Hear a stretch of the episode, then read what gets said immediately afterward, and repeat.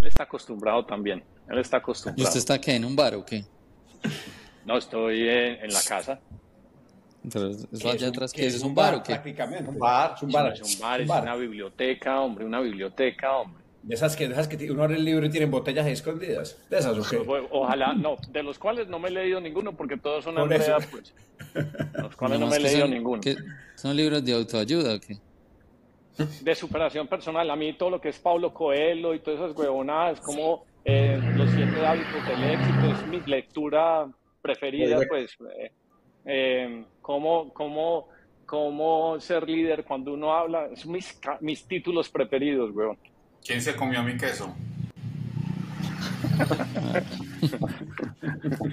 Bueno, muchachos, vea, hoy eh, tenemos un invitado. Para mí es muy importante porque este man es verdadero, pues, o sea, yo no voy a misa, pero con este, Este man este, de verdad. este marica es el que me confiesa en todo, porque llevo trabajando con él por lo menos que, Mauro, 17 años. Sí. Tiene cara de Y- ser seminarista, tiene espera, cara de espera, seminarista. Como 17. Total. ¿No es que ya te calvo y todo? eh, de- de- Deme un segundo. Ah, Se le timbraron para allá en pleno podcast. Ay, güey, madre. Este mamá está tan bravo hoy, hombre. Todo esto queda grabado, además. Lo bueno. Confesarlo, Mauricio, Bueno, confesarlo sí. un ratico, Mauricio, confesarlo y ya volvemos nosotros. Confesarlo y, y- y darle la bendición. No, Andrea pasó por allá en bola, weón. No. Echarle agua bendita, echarle agua bendita porque, güey, pucha. Eh, puta que está. Y Hernán, y Hernán está como, como de lado a la cámara, ¿o qué? total, qué anciano, weón. Está exorcizado. Hernán, está estás mute, apagado. Está hablando, no le está funcionando nada. No. Ahí, ahí, ahí. No, es que Bien. empieza a sonar, estoy grabando el podcast y empieza a sonar todo y entonces me toca ponerme a correr a mí o no sé qué es el podcast. Pero bueno, volvamos a la introducción. Entonces, Mauricio es donde yo me confieso. ¿Y por qué me confieso? Porque 17 años llevamos trabajando en múltiples compañías y es el que hace los impuestos y el que me asesora pues como como, eh, como CPA, pues en todas estas cosas. Entonces, pues no solo a mí, sino a Lucas, pero Lucas como que se le quedaron las cobijas pegadas y entonces no se conectó. Entonces, hace mucho rato quería hacer este podcast porque me gusta mucho cuando, cuando podemos compartir conocimiento práctico. Y este me parece que eh, eh, es tal vez de las cosas pues más, más prácticas porque yo muchas de las decisiones que he tomado pues como en el mundo de negocios han sido pues con, con los consejos pues que Mauricio me ha dado, por ejemplo. Y este va a ser como el tema central pues eh, sociedades en USA versus sociedades en Colombia.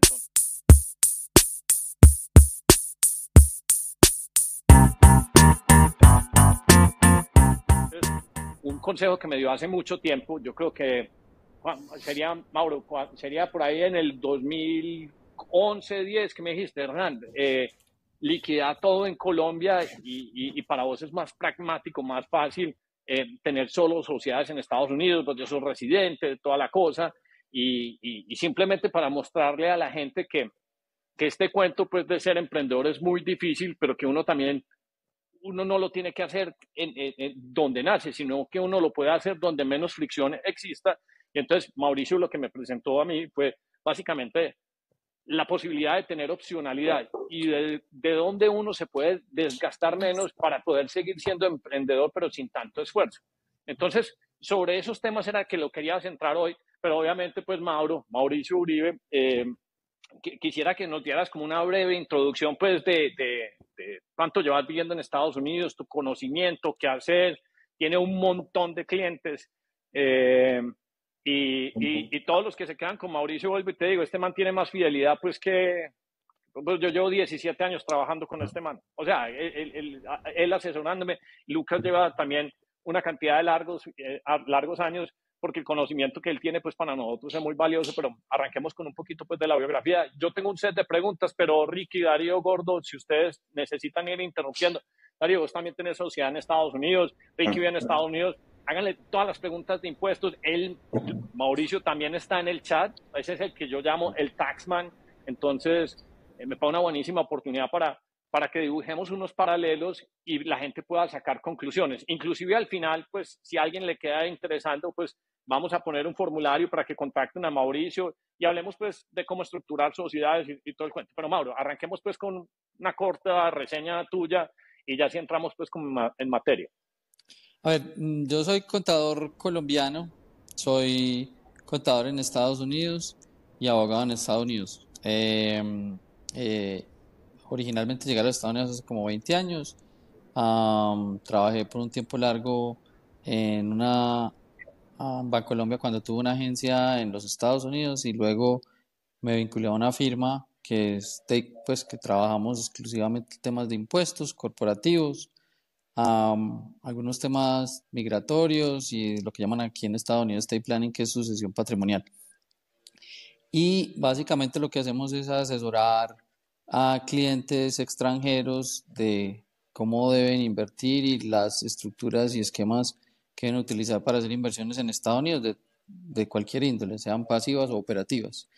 Y algunos de esos clientes después terminan siendo residentes ciudadanos americanos o que por algún tipo de visa de largo plazo permanecen en los Estados Unidos y tienen que declarar lo que tienen dentro y fuera de los Estados Unidos. Entonces en eso también los asesoramos entonces lo que nosotros hacemos es desde lado legal les ayudamos a, a tener la estructura ideal para poder invertir en los Estados Unidos y el cumplimiento que sigue ahí, porque no solamente es eh, tener pues la estructura, sino mantenerla. Y eso tiene pues ciertos requerimientos desde el lado de, impuestos eh, para poder continuar con las estructuras. Y cuando, están, cuando ya son residentes fiscales americanos, cómo deben reportar la información que tienen dentro y fuera de los Estados Unidos. Entonces, digamos que a eso es lo que nos dedicamos.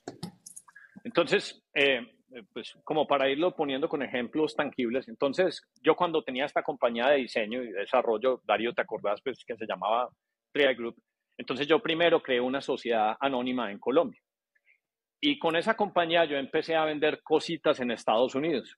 Pero eventualmente para poder expandir ese mercado, entonces uno le tocaba crear, eh, pues nos incorporamos pues en Estados Unidos y eh, no me acuerdo, Mauro, si era una INC o una LLC, pero bueno, creamos una estructura, Mauricio me ayudó a crearla, y entonces las ventas de lo que hacía la colombiana se hacían a través de los Estados Unidos, y con eso, durante un periodo largo de tiempo, como dos o tres años, entonces se creó un historial suficiente como para que yo pudiera justificar ante, pues yo pudiera justificar que era necesario que la compañía necesitaba pedirme. Y ahí, por ejemplo, saqué mi, mi, mi, visa de trabajo. Entonces, Mauro, ¿qué es eso? ¿Era una L1, L2? ¿Cómo es que se llama esa, esa primera visa cuando una L1? Entonces saqué esa primera visa. Entonces funcionaba pues con una compañía americana que le giraba la compañía de producción. Pero cuando vos tenés eso, y por eso es que eh, para mí siempre ha sido tan importante Mauricio, porque maneja la dualidad, maneja, eh, sabe del tema contable en Colombia y sabe del tema contable en Estados Unidos, entonces siempre lo está asesorando uno en las dos puntas. Porque cuando te vas con uno estrictamente gringo y desconoce cómo tiene que funcionar, por ejemplo, la de Colombia, entonces vos llegas y haces un giro y entonces Colombia empiezas a preguntar de qué es ese giro y vos después tenés como, bueno, llama eso pues como nacionalizar esa plata y justificarla. Y entonces vos en determinado momento, Darío y Ricky, cuando empezás a manejar las dos sociedades, la de Estados Unidos y la de Colombia, si llevas seis meses y llevas un año, te empezás a dar cuenta que administrativamente la de Colombia es un desgaste y la americana es, eh, Mauro, pero a mí hay veces, me, o sea, me parece como tan sencillo que me parece que me estoy equivocando, porque uno se involucra como en ese formato una vez al año. Y ya cuando el negocio se vuelve un poquito más evolucionado, uno tiene que tocar más puntas, pero realmente es súper sencillo. No es este corre-corre, pues que le toca a uno eh, eh, eh, en Colombia. Entonces, al ver que esta se necesitaba menos, menos esfuerzo, pues la americana y esta, Mauricio en algún momento llegó y me dijo, bueno, ya que tenés solo una sociedad en Estados Unidos, ¿por qué no te concentras en Estados Unidos? No más, ya había pasado de la L1 al Green Card y ya tenía ciudadanía. Me dijo, para efectos prácticos es, mucho más sencillo que solo tengas cuentas bancarias en, en Estados Unidos y ya. Mauro, ¿por qué fue que vos me hiciste esa recomendación a mí donde me dije, y se la has hecho a varias personas que yo inclusive conozco? Eh, donde uno llegue y diga, por, efectos prácticos, solo que es en Estados Unidos. ¿Cuáles son las ventajas eh, de esas razones? A ver, básicamente lo que pasa es que ah, cuando ya uno deja de ser residente fiscal colombiano, pues es bobada tener que seguir declarando en Colombia sin uno cumplir los parámetros. En Colombia hay básicamente tres parámetros para ser residente fiscal colombiano, que es el número de días de permanencia, el porcentaje del patrimonio que uno tiene en Colombia versus en, por fuera y los ingresos, el porcentaje de los ingresos que, que tiene en Colombia versus afuera. En el caso tuyo, pues ya digamos que no, no permanecías en, en Colombia, eh, adicionalmente, el patrimonio tuyo se estaba concentrando en Estados Unidos y los ingresos igualmente. Entonces, en ese sentido, pues es, es boba seguir teniendo o manteniendo, eh, digamos, activos de manera que de, directa que lo hagan a uno presentar una declaración en Colombia. Entonces, en la medida en la que esas características van pasando, pues es mejor dejar de, tener esos, eh, esos requerimientos en Colombia y más bien dedicarse a tener todo el patrimonio concentrado en Estados Unidos o a través de vehículos en Estados Unidos. Eso pues eh, de alguna manera simplifica mucho las cosas y también lo saca uno de ciertos requerimientos en Colombia que normalmente, digamos que en Colombia hay tanto requerimiento pues que se vuelve angustiante, como tú lo decías ahora, se vuelve angustiante tanto reporte a tantas entidades. Básicamente en Estados Unidos es, es presentar unas declaraciones de renta y no más. Entonces, digamos que en ese hagamos, sentido... Hagamos un, hagamos un breakdown de esos paralelos para que la gente vaya como visualizando. O sea, eh, nombrar, por ejemplo, 5 o 10 cosas que haya que hacer en Colombia versus las únicas que hay que hacer en Estados Unidos. Entonces, cuando uno es un emprendedor, Darío, y uno está buscando desesperadamente product market fit o simplemente que le compren su, su, su, su servicio o su producto, uno tener que preocuparse del gasto administrativo simplemente porque hay un aparato burocrático eh, requiriendo un montón de trámites y, y, y, papeleo, pues que no es necesario. Porque no nos das como una radiografía de, mira, una sociedad en Estados Unidos te requiere esto y una sociedad en Colombia te requiere esto, para que la gente pueda dibujar el paralelo. Y ahí es donde uno empieza a sacar las conclusiones, dice, no, pues entonces puedo estar en Colombia y más bien me armo una LLC, una Corp y, y opero con ese esqueleto allá y también voy haciéndole como un hedge a, digamos que a la situación política cuando digamos que países como los nuestros empiezan a poner como, digamos que eh, nerviosos o le empiezan a inquietar a uno, porque pues eh, eh, uno, yo, yo, me acuerdo inclusive cuando teníamos que pagar nóminas, y aquí me estoy desviando un poquito, pero cuando había que pagar nómina y nosotros la pagábamos, no sé, cada 15 días o no sé, una vez al mes, eh, el banco, Banco Colombia se le cae a uno hasta para pagar la nómina. Eh, en Estados Unidos a mí nunca se me cayó Banca of America para pagar la nómina, por ejemplo. Pero ¿por qué no desglosas un poquito, pues, cosas extras que hay que hacer en Colombia que no hay que hacer en Estados Unidos a nivel de sociedades, pues, equivalentes? Digamos que puede ser una de esas y una LLC. Y sobre todo acentuar, Mauro, lo último que dice Hernán, porque Hernán lo ha repetido mucho, pero no sé si, si realmente para las personas comunes en Colombia que van a arrancar o que quieren que si es viable crear esa sociedad y administrar esa sociedad en Estados Unidos. Digamos que es que en Estados Unidos es, es bien simple el asunto. Básicamente se, se traduce en renovar una sociedad, que es un proceso bastante simple. Eh, básicamente es casi que comprar algo por internet. Simplemente entrar a una página de la División de Corporaciones del Estado en donde esté creada y una, con una tarjeta de crédito se renueva fácilmente la sociedad. Hay gente que utiliza algunas eh, oficinas de abogado como nosotros para que sea la renovación, pero el proceso es bastante simple.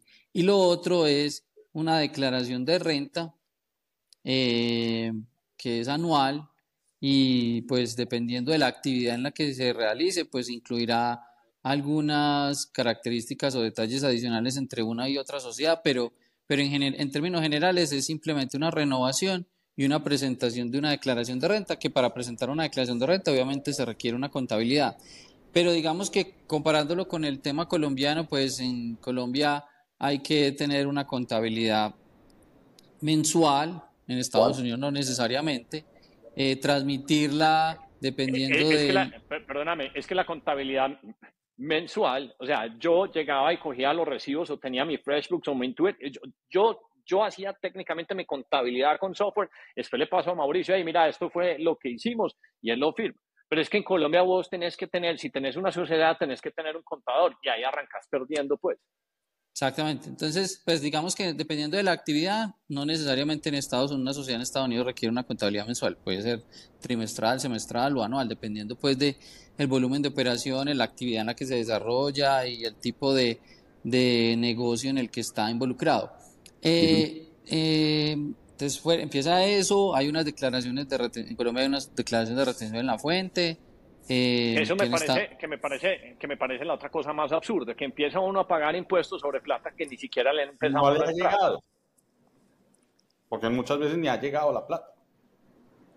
Sí, es el esquema, digamos, en la administración de impuestos que hay veces a Colombia lo hace más lento o más complejo de administrar una sociedad, sobre todo para un empresario que apenas está empezando una compañía grande, pues tiene la suficiente capacidad y el equipo para poder desarrollar pues, todo este montón de actividades, pero digamos que para un empresario que apenas está empezando, pues es más difícil. Entonces está eso, está la declaración de, de, impuesto a las ventas, que en Colombia es el IVA. Eh, fuera de eso, si estás por el volumen de las operaciones o el tamaño de la compañía, pues estás vigilado por las super sociedades, entonces también hay que transmitirle información a las super sociedades. el impuesto de industria y comercio, eh, el, Cámara de Comercio. La, Cámara de Comercio, eh, adicionalmente, eh, si desarrollas algún tipo de actividad, puedes estar sujeto a industria y comercio, etcétera. Entonces, digamos que todo este... Exactamente. Usted, usted, todavía no arrancaba con, a, ganar plata. No arrancaba a ganar plata. ¿Y cuántas cosas tuvo que hacer? Pues para que las vamos contabilizando. O sea, industria y comercio, ¿qué sigue Mauro? Eh, industria puede ser el, pues, lo, el tema de la Cámara de Comercio, retención de la fuente, IVAs, la contabilidad mensual. Eh, y dependiendo de la industria en la que estás moviéndote, pues puedes estar puedes estar vigilado por super sociedades o otras superintendencias. Entonces, pille, entonces, pille, usted tiene que hacer seis cosas, o sea, todos los meses, que usted no tiene que hacer en otras estructuras de sociedades. Entonces, si usted tiene 24 horas al día y usted quiere procurar impulsar una idea de un negocio, entonces parte de su cerebro está ocupado en estas otras cosas, mientras que en el otro pues se preocupa en una. Entonces e, e, es evidente que uno empieza a tomar decisiones por donde menos fricción exista. Correcto. Entonces digamos que, digamos que en términos generales, pues digamos que la administración o el mantenimiento de una compañía eh, en Colombia se vuelve más complejo porque pues hay más variables. En Estados Unidos realmente es, como les digo, una renovación anual, eh, mantener una contabilidad de acuerdo a la periodicidad que cada cual decida. Obviamente, pues es importante tener una contabilidad mensual porque pues, es la única manera que uno realmente le puede hacer seguimiento como a una compañía. Pero si no necesariamente por el volumen o por la actividad o por la razón que sea no se requiere mensualmente, no hay que tenerla mensualmente. Se requiere es una contabilidad para poder preparar una declaración de renta anual y someterla al Departamento de Impuestos en Estados Unidos. Entonces ese es el primer, ese es el primer aspecto, Darío. Vos que tenés sociedades aquí y allá, ¿cómo sufrís con la de acá? O sea, ¿dónde están como tus mayores no, no, es que El, el, el 90% del desgaste de las sociedades está aquí y realmente el Via Crucis es el de acá. O sea, aquí te mandan todos, o sea, todos los meses hay que estar pendiente de todo ese papeleo y de toda esa jodetería. La de Estados Unidos es una vez al año. De pronto nos, nos pide, la contadora nos pide algo específico, nos pidió hace, hace poco como un reporte, no una actualización de datos y poco más. Aquí no, aquí hay que entonces, contado. Entonces, entonces, para los emprendedores que nos siguen acá, entonces, existe una opción de formar una estructura, ahorita hablamos de quiénes la pueden formar, pero existe una opción de formar una estructura de una sociedad donde la trementología es un 85% menor que la que se exige en Colombia. Ese es el primer punto. Ahora hablemos desde el punto impositivo, desde el punto de impuestos. O sea, impuestos de una LLC en Estados Unidos versus impuestos de una SAS, no sé, sociedad anónima en Colombia. ¿Cuáles son las tasas? Para eh, empezar a... Yo, diría que hay que separar primero, digamos, hablar un poquitico de cuáles son los dos diferentes tipos de estructuras en Estados Unidos, porque pues eso incide mucho en la tarifa de impuestos. Entonces, digamos que en Estados Unidos hay dos tipos de estructuras, una que es parecida a las estructuras colombianas en las que hay una sociedad, esas sociedades son las que en Estados Unidos se conocen como las corporaciones. Esas sociedades operan independiente a los socios o a los accionistas. Esas sociedades eh, pagan un porcentaje en impuestos de acuerdo a la utilidad neta.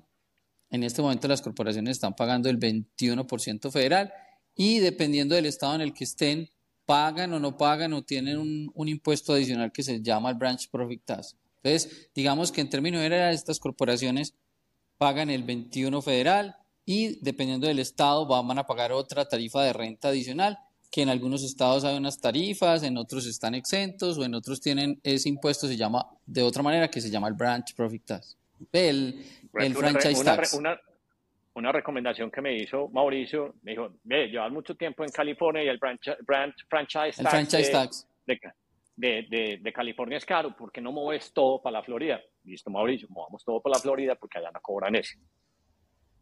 ¿Cuánto es entonces? Ese es el de Estados Unidos. ¿Y cuánto es, por ejemplo, el de Colombia típicamente?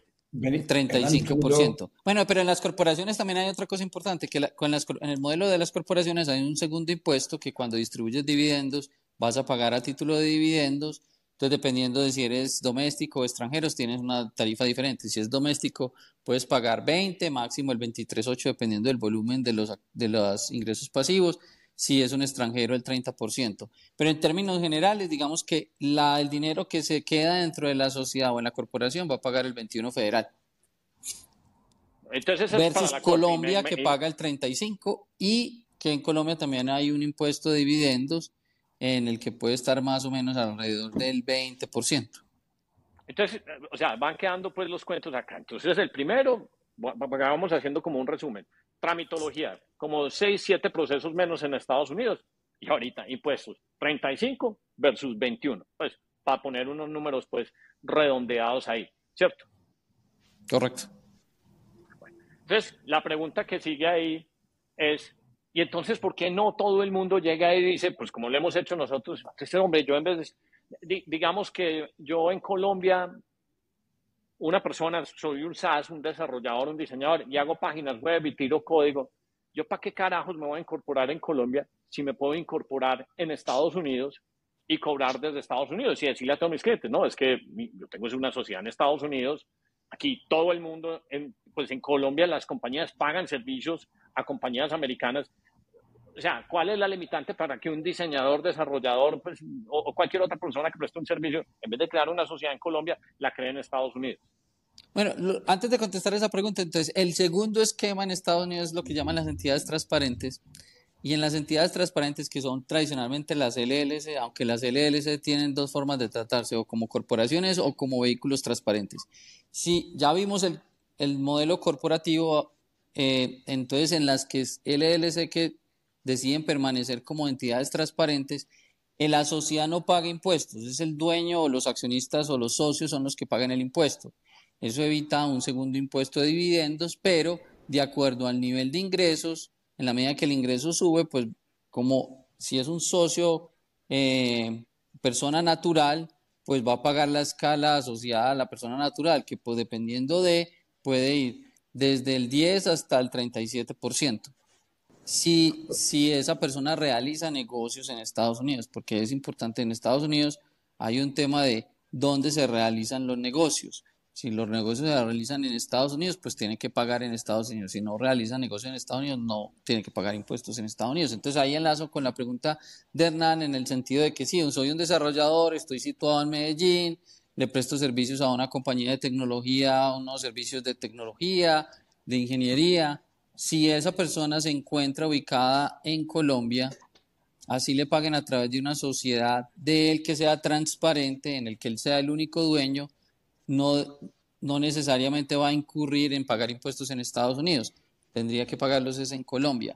Eh, pero de eso depende. pero, pero, pero, Mauro, paga los impuestos en Colombia en el momento que él saque una plata de él para su salario y haga un gasto, porque mientras, eh, porque él puede llegar y decir, eh, no sé, cobre 5 mil, 10 mil, 20 mil dólares y tiene toda esa plata porque la tiene destinada luego a descontársela porque pagó servidores, ya Adobe Illustrator, cualquiera de esas cosas o porque tiene que hacer un viaje. Entonces, el, el, el, él con todo ese dinero que está acumulando en su cuenta en Estados Unidos, él puede empezar a descontar un montón de cosas, eh, pues de gastos, pues para operar y hacer su, su, su, trabajo. Entonces los impuestos van a ser pues totalmente eh, eh, con base a lo que realmente le quede sobrando de lo que traiga para monetizar, digamos que a su Banco Colombia y, y, y, y, de su subsistir y de su arriendo o de cualquier cosa pues que, que tenga que ser acá.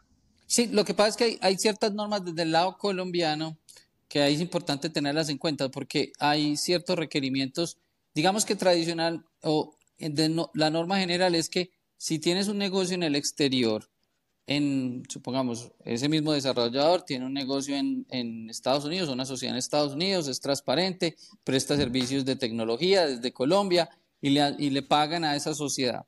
Esa sociedad, esa sociedad, como es una actividad operativa, hasta que no distribuya, la norma general es que si no distribuyera dividendos, no debería de tener ningún efecto en Colombia. Pero hay unas normas en Colombia que dependiendo de la actividad que desarrolle, debe inmediatamente reconocer ese ingreso en Colombia. Entonces, digamos que ese capítulo es importante de acuerdo al tipo de negocio que tiene, tipo de actividad, dónde realmente la presta, requeriría pues una, una, respuesta un poco más elaborada de acuerdo a las circunstancias de cada caso. Pero digamos que en términos generales, si tienes un negocio en Estados Unidos, una sociedad en Estados Unidos y esa sociedad es operativa, sin, de manera general, si no distribuyes a Colombia no tienes que pagar, pero eso no es así tan, digamos, tan a rajatabla, tan olímpico, pues. sino que hay que mirar más en detalle el tipo de actividad, el tipo de negocio, etcétera, porque pueden haber normas en Colombia que hagan que ese ingreso se tenga que reconocer inmediatamente en Colombia. De todas maneras, digamos que la tarifa va a ser del, en el caso hipotético que la tuviera que reconocer inmediatamente, va a ser del 35, pero de todas maneras es muy importante lo que hablábamos al principio, digamos que todo el endamiaje que requiere mantener una sociedad en Colombia es mucho más costoso, mucho más complejo de administrar que son solamente tener una sociedad en Estados Unidos y puede de alguna manera tener algunas ventajas también desde el punto de vista de impuestos. Ok, entonces es claro pues que, y, este es un punto que yo siempre digo para cuando nos salen como los, los gobernantes populistas, y es que, hey, es que yo, yo como emprendedor yo tengo opcionalidad, entonces te me va a complicar la vida acá, tranquilo, entonces yo llamo a Mauricio o me meto a Legal Zoom o me meto a Stripe Atlas y creo una corporación, abro una cuenta y yo puedo vivir en Colombia y hacer el arbitraje, por eso es que también hay tanto nómada digital, porque se vienen a vivir con buen clima, pero, pero, pero si hacen pues los, pues le hacen caso omiso pues a este desmadre que se inventan hay veces de, de, procesos y de reformas laborales, y dicen, no, es que yo tengo mi sociedad en Estados Unidos, y entonces, por ejemplo, alguien que empieza como un individuo a hacerle, no sé, a hacer páginas web en Argentina, en Panamá, en Estados Unidos, en Europa, entonces necesita contratar a otro, entonces llega y le dice, hey, necesito una ayuda de otro colombiano, pues freelance. De viejo, yo sí te pago, pero, pero eh, te pago por horas y te pago, mandame una cuenta de PayPal a la sociedad en Estados Unidos, no tengo nada que ver con vos y a vos te pago pues la sociedad en Estados Unidos. Entonces, eh, la gente hay veces como que lee que sale, digamos que estos mamotrecos de, de reforma, sí, es que así tengo que vivir y a esto me tengo que acomodar. Y yo, no, no, no, el emprendedor siempre tiene la opcionalidad de decir, usted me la va a poner muy complicada, entonces yo me voy para un mercado donde yo sí pueda actuar y pueda ejecutar y no tenga que someterme a este desgaste tan imbécil. Claro, correcto. Yo creo que hay, definitivamente uno de los paralelos importantes es que el, digamos, el tamaño burocrático en la administración de una sociedad es sustancialmente menor, casi mínimo en Estados Unidos que en Colombia. Y eso facilita, pues, obviamente, el, todo, todo el tema de negocios. Facilita la creación, el mantenimiento, y facilita la liquidación, porque ese es otro tema. Liquidar sociedades en, Colombia es demasiado complejo, en Estados Unidos es bastante simple. Entonces, digamos que para el emprendedor, el, el que apenas está empezando, o el mediano, que no tiene toda la, la burocracia, digamos, privada dentro de su negocio, para poder administrar una compañía, definitivamente Estados Unidos es una buena uh, opción que tiene a disposición para poder de alguna manera desarrollar el negocio. A mí hay veces me impresiona lo fácil que es. O sea, Mauricio llega y me dice, Hernán, firma esta planilla. Y yo, Mauricio, ya, no hay que hacer nada más. Sí, no, no hay que hacer nada más. O hay veces llega y me dice, no, hace e- este transfer de la IRS y yo, pero Mauricio, ¿cómo, cómo es posible que sea fácil? No, no obstante, pues, les digo y confieso, nada me hace morir más del susto que una cartica, el sobrecito, pues, que viene con las letras del IRS. de Estados O sea, Unidos. Sí, yo, yo, es, es lo único que le tengo pues pavor. O sea, yo primero llego y, y le llamo a Mauricio para que cuando me vaya a desmayar, Mauricio, ¿será que me muero por esto? Mauricio me dice, no, huevo, no te preocupes, eso no significa nada y uno puede pedir extensiones. O sea, e- e- es, tan fácil que me parece como ridículo, pero entonces uno entiende por qué hay tantas startups en Estados Unidos. Y entonces todo el mundo llega y dice, vamos a crear un Silicon Valley en Colombia. No. entonces, pues, además de las historias que hemos creado, no, pa- para poder crear más emprendimientos, usted tiene que eliminar la burocracia, usted tiene que eliminar el papeleo. Eh, hagamos, por ejemplo, un, un paralelo, Mauricio. ¿Qué tengo que hacer para crear? O sea, no desde el costo, sino desde tramitología. ¿Qué tengo? ¿Cuánto me demoro creando una LLC en Estados Unidos versus cuánto me demoro creando una SAS en Colombia? ¿Y a cuántos puntos me toca desplazarme para poderlo hacer? Versus en una solo necesito acceso a Internet y en el otro necesito 50 mil cosas, inclusive físicas. Pues mira, básicamente Hernán, digamos que Perdón, Hernán, espérate. Eh, eh, eso el, el- en el gobierno pasado no habían, la tal economía naranja no había solucionado una cantidad de procesos y cosas de esas, perdón. Pues de eso que está hablando Hernán, de esos Eh, temas no sé. de tramitología y, y todo eso, pues yo creo que Mauricio más que nadie sabe si eso fue verdad o no fue verdad. Pues sí, o los procesos siguen siendo igual de engorrosos. No, yo creo que sigue, comparativamente los procesos siguen siendo grosos. Yo creo que se han hecho algunos intentos para, digamos, de bajar la tramitología en la, en la administración en el- y en la creación y liquidación de sociedades, pero yo creo que pues sustancialmente es, comparativo con Estados Unidos, es, todavía sigue siendo, tenemos muchos pasos. Eh, en Estados Unidos realmente es un proceso muy simple, yo creo que tomará no, más de 10 días, es normalmente como el promedio. Eh, y básicamente es tener un nombre, una dirección, nombre de los representantes legales y... eh, Que no, tienen que, ser amer- que, no, que no tienen que ser americanos, pueden ser extranjeros. Exactamente. Y, ah, y adicionalmente tener una oficina de un agente de registro que es realmente el que da la cara contra la división de corporaciones de cada estado en el caso de que haya alguna demanda. Eso es, todo estas creaciones se Una hacen online, no requieren ni- representante legal. no, e- el, el agente de registro es simplemente un tercero que radica en el estado en el que se está creando y es la persona a la que le notifican las demandas que se le, que se le hacen a una sociedad. ¿Qué pasa si esta persona no tiene a nadie en Estados Unidos y no tiene una dirección física? No, para la agente de registro sí requiere, pero hay compañías pues dedicadas a ser agente de registro y las oficinas de abogados sirven, hay las oficinas Sí, de abogados sí. prestan ese servicio. Sí, hay servicios, pues yo no me lo voy a saltar acá, pero hay servicios, Darío. eh, o sea, vos puedes entrar y crear una sociedad y hay paquetes. Entonces existe Legal Zoom y te cobran 150, 200 dólares y ellos actúan como agentes de registro y te ofrecen trademark y te, ofre- te ofrecen un montón de cosas. Pero, pero te, te mandan tantos emails que, que yo lo he hecho, me confundo. O sea, yo le he sido infiel a Mauricio y entonces que no, no, yo voy a pagar 150, 250 y eso empiezan a mandar un montón de papeles y uno no entiende.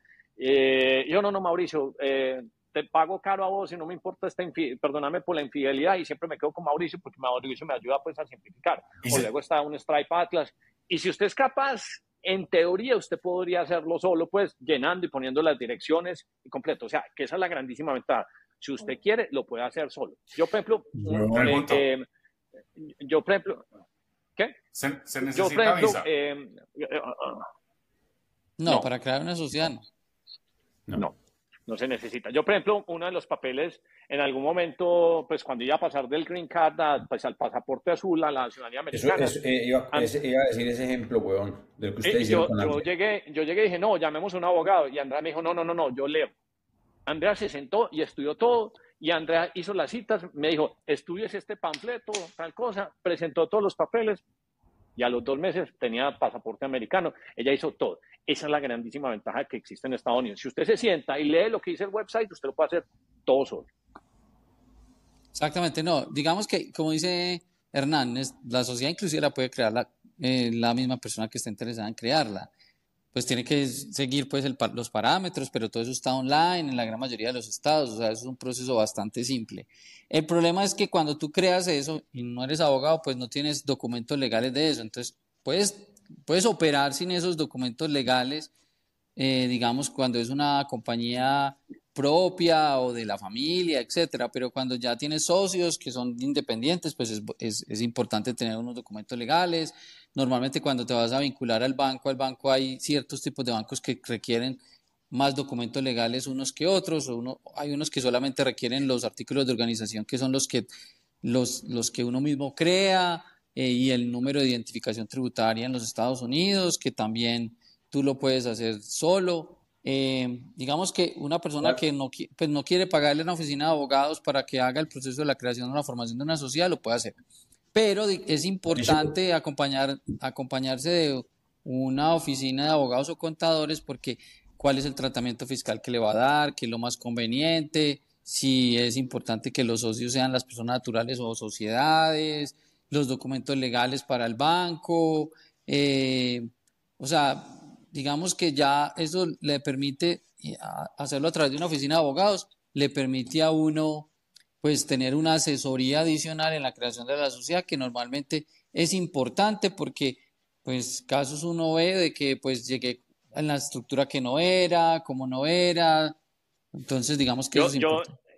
Yo, yo, por ejemplo, desde que arranqué en Estados Unidos, pues he hecho mis experimentos por fuera, pero tres o cuatro sociedades que he tenido, todas las he hecho con Mauricio.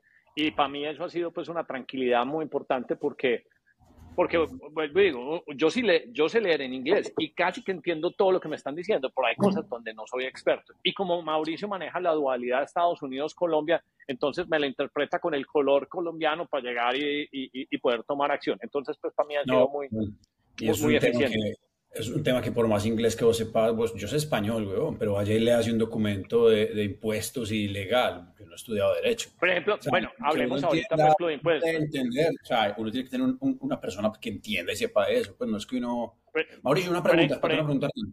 ¿Qué va, ahorita hablabas de los bancos, que hay bancos que te la ponen más fácil que otros aquí en Estados Unidos para, para abrir sociedades o crear empresas. ¿Cuáles son esos bancos que, que son como más amigables con el emprendedor? ¿Y, ¿Y, existen bancos que se puedan abrir cuentas sin uno estar en Estados Unidos o no? Sí, ah, ah, digamos que hay unos bancos que están, yo digamos que esto ha tenido una transformación en los últimos años. Normalmente hoy en día los bancos de primer piso, grandes como Bank of America, Chase, Wells Fargo, digamos que han venido cerrando las divisiones internacionales, entonces cada vez es más difícil que un extranjero logre abrir una cuenta bancaria en los Estados Unidos. Pero hay unos bancos medianos o pequeños o bancos que de alguna manera están especializados en el mercado internacional, que esos bancos tienen una división especializada en hacer un buen due diligence, en entender qué es lo que quiere el cliente y son abiertos a recibir extranjeros porque ese es su principal negocio.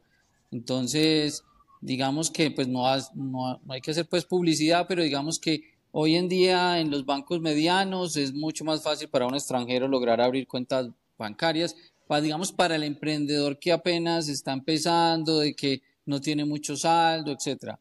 Porque si eres una compañía ya grande, sofisticada, seguro que estos bancos de, primera línea van a tener, van a atenderte eh, como si fueras un doméstico. Mauro, si vos, si, un, si alguien llega y dice, yo quiero incorporarme en Estados Unidos, para ayudarme a abrir una cuenta, ¿vos solo le ayudas con la incorporación y la renovación o también le bueno, yo le ayudo a abrir la cuenta o eso ya es muy complicado? No, nosotros hoy en día les ayudamos a los clientes, les facilitamos con contactos que ya hemos desarrollado, que se pueda, les puedan abrir la cuenta y más porque pues eh, nosotros también hacemos un due diligence de qué clientes recibimos, etcétera, entonces pues eso genera confianza para el banco. Entonces, digamos que sí tenemos unos o sea, nosotros no tenemos nada que ver con la apertura como tal, solamente que sí tenemos los contactos para que el empresario pueda llegar al banco y le atiendan. Ok. otro paralelo que quería pues dibujar, porque eventualmente pues si uno tiene un negocio o es un individuo y dependiendo de donde sea residente fiscal, pues tarde o temprano le toca lidiar con eso. Eh, eh, eh, explicarnos a nivel de empresa y a nivel individual un paralelo entre la DIAN y, pues, y el IRS. O sea, ¿cuál es más? Porque el IRS siempre me da como, vuelvo digo, me da pánico, pero, pero, pero la DIAN me parece una melcocha, la cosa más complicada, la cosa más enredada y, y, y, está llena de absurdos, pero con el IRS me parece que hay un poquito como más de claridad. ¿Podrías dibujar un paralelo entre las dos? Yo, yo lo que diría en ese sentido es que es como lo que hemos, todo lo que hemos venido hablando. Digamos que, mm, pues, pues ambos son dos sistemas independientes, pero yo creo que las cosas hoy en, digamos que como todo en Estados Unidos, la formación, etcétera, todo es más claro, más sencillo, más simple, o es una relación un poco más, uno con más claridad puede terminar una relación más clara con el IRS que con la DIAN, eh, sin necesidad pues de calificar unos y otros. Digamos que es como la misma cultura de que aquí hay mucho más proceso, más burocracia. En, Colombia me refiero a más procesos, más, más burocracia, etcétera. En el otro lado todo es como más transparente o ya uno tiene más claro pues exactamente a qué se está, cuál es la envergadura. Hay, hay un ejemplo que siempre me ha parecido el más curioso del mundo, pues, eh, y yo cuando Mauricio lo hace siempre me parece como extraño. Pero usted tiene que declarar impuestos casi siempre es como el 14 o el 15 de abril, siempre en Estados Unidos. Pero el IRS tiene una opción que dice, no, usted puede pedir eh, pues, que se lo aplacen. Entonces, deme seis mesecitos y entonces yo lo hago en octubre. Y también, si usted está colgado en los impuestos y por qué usted dice, no, ¿sabe qué? Yo le pago esto a plazos. Eh, que me pague lo más extra. Usted le puede decir, no, yo, yo hago los taxes más tardecito y como estoy colgado y llevado, entonces cuadremos unos plazos. ¿En la DIAN eso se puede hacer o es, o es imposible? Digamos que así de simple no. O sea, pues tiene que, hay procesos para poder llegar a un acuerdo de pagos. hay que pedir citas. cambio ya no, simplemente si cumples unos parámetros de que no sea más de tanto, no sé qué, hay unos plazos, no más de 84 meses, etcétera, puedes hacer un acuerdo de pagos. La extensión es porque también hay que poner todo en contexto, es, eso lo facilita, es porque hay mucha inversión en Estados Unidos en el exterior, entonces no todos los países cierran o tienen la información disponible en los momentos en los que Estados Unidos la requiere. Entonces le facilita al contribuyente a tener un espacio adicional para poder terminar de preparar la información. Que, que, puede ser, que puede ser em, que en, en, Colombia lo que pasa es que pues eh, el esquema que está montado hoy en día es que las sociedades tienen que cumplir en esto y, tú, y en las personas naturales la cédula tuya está al día, ese día la tienes que mandar. E, en Estados Unidos, por ejemplo, una cosa importante como, como, es decir, a uno le dan la fecha, la máxima en la que la tiene que presentar, pero no necesariamente tienes que esperar hasta esa fecha para mandarlo. Entonces, el que está listo en enero está listo en enero, en febrero, en marzo y así se va yendo. Eh, que eso también me parece una cosa interesante porque pues cada cual decide dentro de los plazos establecidos cuando tiene la información. Eso me, parece muy loco, pues. me, parece muy loco que acá en Estados Unidos uno ve bueno, que de febrero a, mayo más o menos están, abren las oficinas de, de, HR Block y todas estas empresas que hacen taxes. Pero abren, en, en, el resto del año esa, esa oficina y ese negocio no existe, no tiene el nombre de HR Block arriba solo abren en ese, en ese momento y van moviendo las oficinas en ese, en ese rango de, de, meses. Parece muy loco eso, que puedan montar negocios solo por la temporada y bajarlos. Mauro, yo tengo una pregunta. Eh, entendiendo que Estados Unidos funciona por estados, ¿hay algunos estados que sean más interesantes para los que estamos por fuera de Estados Unidos de aplicar para activar la, la, la, la compañía? 100%. Sí, claro que sí, hay estados que... ¿Cuáles serían? Es decir, digamos que en los estados, pues obviamente, eh, en los que no haya un impuesto, eh, un impuesto muy costoso, de que de alguna manera eh, tienen unos esquemas para la protección de la información mucho mejor que en otros, y digamos que las reglas societarias son mucho más elaboradas que en otros estados. Normalmente, pues, en Florida, Delaware, eh, Wyoming, son estados bastante interesantes, Texas, eh, que por alguna razón tienen ventajas desde el punto de vista de impuestos y ventajas desde el punto de vista societario. Eh, pues, pero como todo, todo depende del tipo de negocio, del tipo de empresario que estás desarrollando, Es decir, pero en general esos cuatro o cinco estados son bastante interesantes para un extranjero abrir, pues abrir una sociedad, crear una sociedad. Una cosa que es importante es que hay tradicionalmente pues hay muchos mitos en callejeros de que en ciertos estados no se paga ah, se paga menos impuestos, em, cosa que no necesariamente es cierta porque el impuesto federal es el impuesto federal, o sea, una sociedad de Delaware va a pagar exactamente lo mismo que una sociedad de Florida, porque si es una corporación o se eligió como corporación, pues va a pagar el 21 federal. Y si es una entidad transparente, el ingreso, el ingreso, pues se va a la persona natural y la persona natural va a pagar en las escalas en las que está definido. ¿Qué ventajas tiene? Que no puede, a lo mejor no tiene que pagar el impuesto estatal o el impuesto estatal es más barato o que la información de los dueños en esa jurisdicción no necesariamente está pública. Normalmente todas las sociedades en Estados Unidos lo que tienen es una en los artículos de organización que lo que normalmente se ve online son los que representan la sociedad normalmente. Eh, pero hay algunos otros estados que inclusive ah, guardan más la protección de la información y no necesariamente ni siquiera los que representan la sociedad están online. Entonces digamos que si eso es el objetivo de alguien, pues a lo mejor ciertos estados sí pueden brindar esa ventaja, pero digamos que el mito de que se paga menos impuestos no necesariamente es cierto. Eh, aunque a nivel individual, pues otra es la historia. Pues, yo cuando empecé, pues en el 2021, septiembre, a, a echarme, ya voy para dos años pues de nómada o de sabático, Mauricio me dijo, lo primero que tiene que hacer es dejar la residencia en California y tiene que pasarla para otro estado. Entonces, mientras decidía, porque en California, Mauro, ¿cuánto es que estábamos? Estábamos como casi que en el 52%, 53% cuando uno suma state y ciudad y toda la cosa, y entonces los impuestos se vuelven una cosa absurda. Inclusive empezamos a curiosear y le, mostré una foto de una casa que quería comprar en New Orleans. Me dijo, huevón, los taxis de allá también son muy enredados. De, deja ese romanticismo y andate y simplificar y más bien vas y paseas mucho.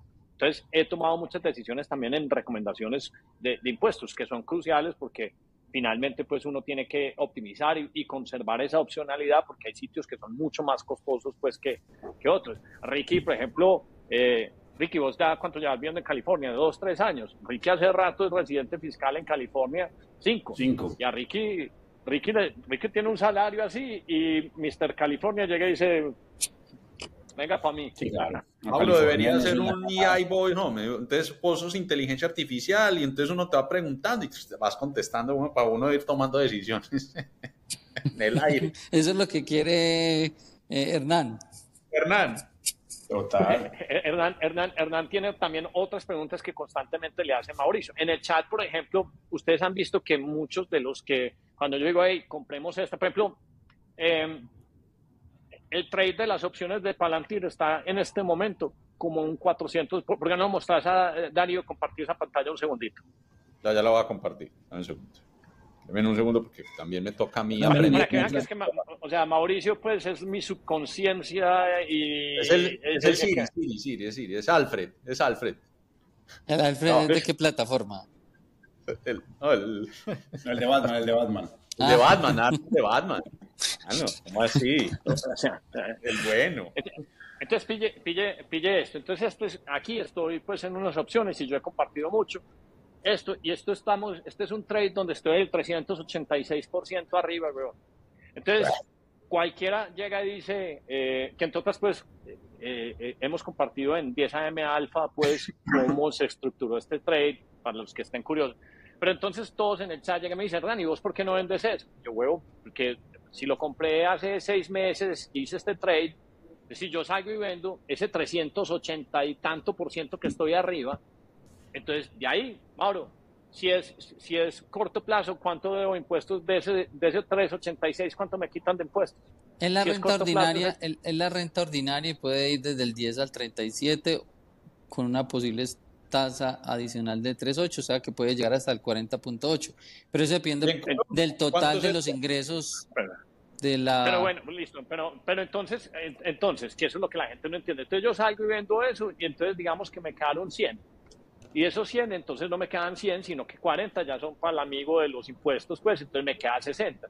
Entonces todos salen y compran con los 100 que quedaron de utilidad otra acción, pero se les olvida que deben impuestos. Entonces yo digo, no, no, esto hay que conservarlo. Y usualmente siempre me voy a largo plazo. Este es un, un LIP de largo plazo, entonces va a ser más de un año. ¿Cuánto es si pasa más de un año? ¿Cuánto debo pagar impuestos si es más de un año? 20 o máximo 23.8. Entonces 23. Entonces por eso casi siempre todas mis apuestas son de largo plazo. Porque si las vendo yo prefiero pagar 20 que 40. Entonces ya si Darío lo puedes cancelar. Quería simplemente mostrarles cómo uno tiene que considerar en todos sus trades también lo que debe uno en impuestos. Entonces yo me demoré un rato en entender eso y Mauricio llega y me dice, no, huevón, usted, me acuerdo que vendí Tesla y yo feliz porque tenía X dinero. Y me dice, usted está debiendo por ahí tantos mil dólares. Y yo, no, Mauricio, no me deprimas, no jodas, pues. Y así es. Y uno, y uno tiene que aprender a, manejar todo, todo eso. Y, y, a mí me gusta... La de Mauricio es deprimir. Deprimir. A mí me gustan mucho las reuniones que tengo con Mauricio, tengo un restaurantico pues ahí en la Coral Way que siempre almorzamos, pero siempre voy sudando, pues y yo, puta, cuánto más que tengo que pagar, weón, qué estrés tan marica y que me va a dar. Y luego cuando estamos conversando me medio tranquiliza, pero, pero si uno no conoce eso, pues entonces eventualmente vas a caer en una de esas minas y te van a volar las patas, y entonces me parece muy importante pues conocer pues todo, todo todas esas asesorías, no solo a nivel empresa, sino personal. Pregunto, ¿y, ¿y, otro país que no sea Estados Unidos para emprendedores o un Panamá, una cosa de esas, o eso es ya otro tema? Pues no, ya eso es otro tema porque pues no lo conoce. Ah, ok. No, y lo otro, lo otro gordo es que, es que también cuando estás en este mundo pues de las startups y estás creando compañías, pues eh, es, es muy berraco, o sea, la transaccionalidad y, los inversionistas, la gente le da mucha más tranquilidad a comprar cosas que están en Estados Unidos. Y si no, mire el chicharrón y el debate que pasó con FTX, porque estaban incorporados en Bahamas. Siempre que están en alguno de esos paraísos es porque están escondiendo, están escondiendo o, o capando algo. Yo, yo te le tenía otra pregunta, Mauricio, sobre todo porque tenemos audiencia que, que le gusta el tema y es, ¿cuál es la diferencia también en las inversiones en criptomonedas, no sé si sos capaz de responderla, de Colombia y tener criptomonedas de alguna manera hospedado en Estados Unidos. no sé si sos capaz de responder eso. Digamos que desde el punto de vista, hablo de, Estados Unidos, yo creo que eso todavía está en definición. En Estados Unidos todavía eso no está muy claro. lo que sí apunta es que va a tener un marco regulatorio muy parecido a las acciones o a las a la, a la venta de estas, uh, pues oro, cosas de este estilo. Eh, como commodity. Como commodities, exactamente, esa es la palabra. Y digamos que la liquidación de esas inversiones van a tener igual, van a estar clasificadas entre corto y largo plazo y como si estuvieras vendiendo unas acciones. Eso todavía está por definir y eh, eso pues hoy en día es más, diría coloquialmente, la selva porque pues todavía no está muy claro. Hay ciertas plataformas en las cuales, en las cuales está mucho más claro, o se manda información de una forma que es muy conocida en los Estados Unidos, que es la forma 1099, y esa forma básicamente le informa al Departamento de Impuestos eh, lo que cada persona realizó en este tipo de actividades. Estaba creada exclusivamente para inversiones financieras netamente tradicionales, bonos, acciones, eh, vehículos alternativos. Eh, pero, pero digamos que hay dos, tres plataformas ya que de alguna manera a los inversionistas o a estos emprendedores ya les notifica el monto de la inversión, cuánto transó y cuál es el efecto fiscal de esas operaciones. Que todavía, pues como para complementar a Mauricio, sigue siendo medio desmadre porque eh, pues muchas ni siquiera te dan el 1099, sino que te arrojan un reporte de Excel y te dicen, usted mismo genere el 1099 de acá, pues por así decirlo, o haga la matemática. Que esa es la parte que uno dice, Estados Unidos si es un poquito como aventurado, dice, no, usted mismo haga la contabilidad. Eh, Mauricio creo que se estaba refiriendo específicamente a Coinbase. Yo le he pasado a Mauricio reportes de Coinbase y ahí sale el 1099 pero ustedes se saben la regla santa pues de, nosotros, que no se puede mantener nada en, en, un exchange, entonces uno la saca. Y cuando uno la saca del exchange y la pone en un wallet y empieza a cambiarlas por cosas, entonces la traza, digamos que no la, la trazabilidad nunca se pierde porque existe software para buscar y hacer relacionamientos, pero extrapolando, no porque saben que esos son. Y usted podría haber cambiado y movido esa moneda, entonces usted compró Bitcoin, lo cambió por Solana, perdió en Solana, se volvió para Bitcoin, tal cosa.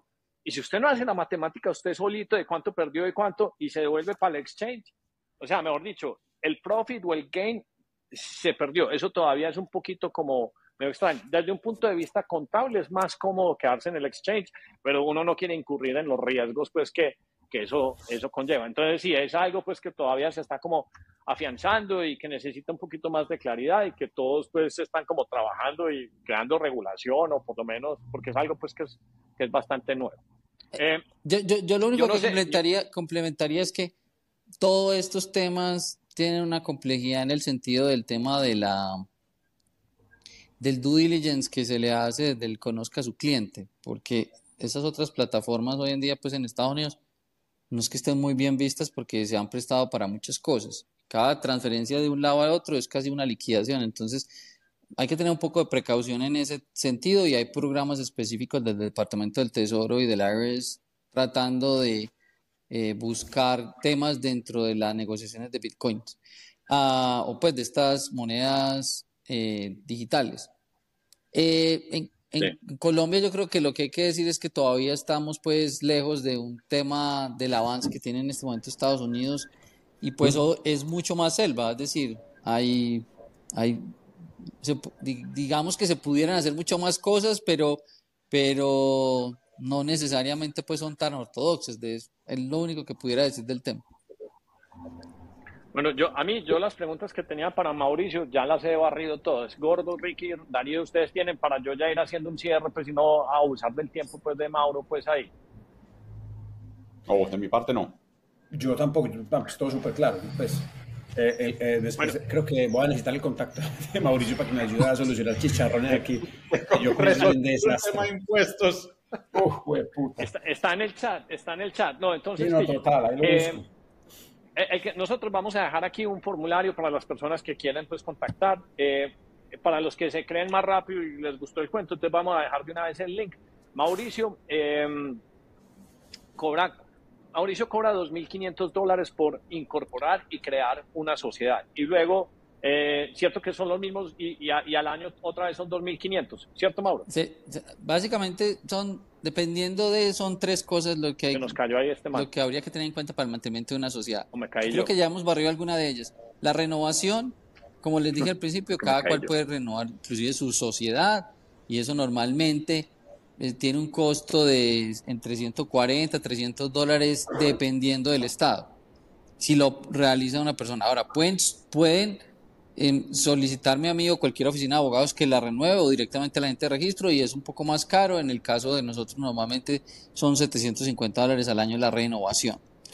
Igual tiene que mantener una contabilidad para poder hacer una declaración de renta.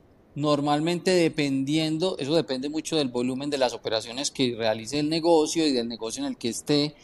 Pero si es una cosa en el que apenas está empezando, apenas está teniendo tracción y no hay mucho movimiento, normalmente eso puede ser entre dos mil, tres mil dólares al año, una contabilidad y una declaración de renta.